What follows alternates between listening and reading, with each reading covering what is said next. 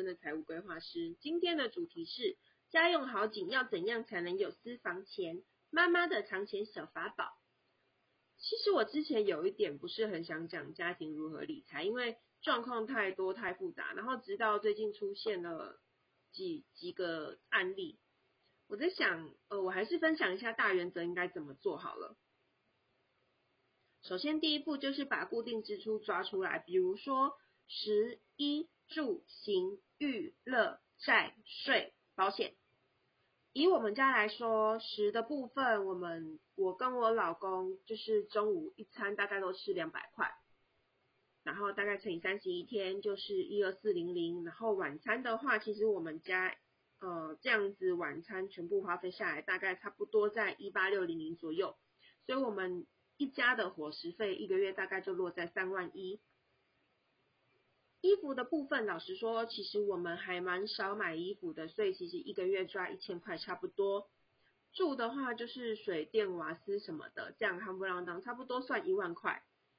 行的话就是基本的车子的油钱跟保养费，所以这样差不多一个月是八千五。育的话是小朋友的那个幼稚园费用，一个月差不多是一万七。那玩乐的部分就是每个月抓五千块，债务的部分一个月是抓两万六。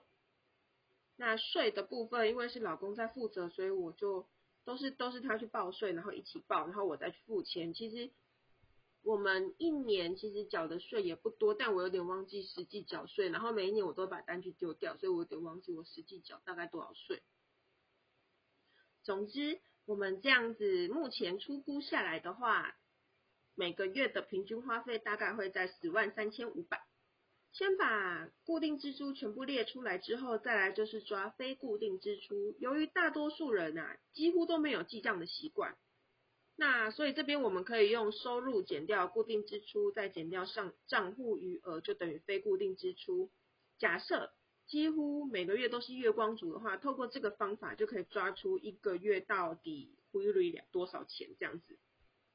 这个差额基本上就是你的私房钱，那你现在大概知道自己的私房钱会落在哪一个范围了？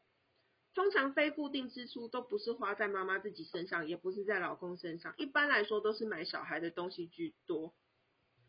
其实把账全部列出来了之后啊，就大概可以知道自己哪一些地方可以调整。那接下来就是。如何调整时间大概为期多久？然后我们还可以达到什么额外的效应？然后转换消费模式什么的。转换消费模式不是说什么回馈什么，不是，就是呃意思是说我们要怎么样累积，就是在在维持生活的同时，然后还要可以存存一点钱。对这个部分，就是要去，就是我们财务规划师的工作，就是我们要去规划的部分。那最糟的情况就是账户没有剩余的钱，然后固定支出也非常高。基本上大家几乎都会有储蓄险，只是看金额多少。最糟的情况就是连储蓄险都没有，这样真的就会很头痛了。那这个部分就要再更深入的去讨论。一般来说，通常都是会从食啊、行啊、乐啊、债啊下去调整，透过资产的配置。的调整跟定期定额的创造资本，把妈妈的小金库变大。妈妈的小金库其实就是全家人的金库。妈妈安心，家人也安心；妈妈开心，家人也会开心的。有人会说，所以我没有讲到要怎么资产配置跟定期定额啊。其实这个部分就是很需要调，就是很需要跟家庭的怎么讲双方沟通的部分了。那如果说有这部分的需求，也欢迎来找我。我是库玛一位认真的财务规划师。IG 搜寻蜜欢理财，Line 是小老鼠三八四 XIRSN。谢谢大家的收听，拜拜。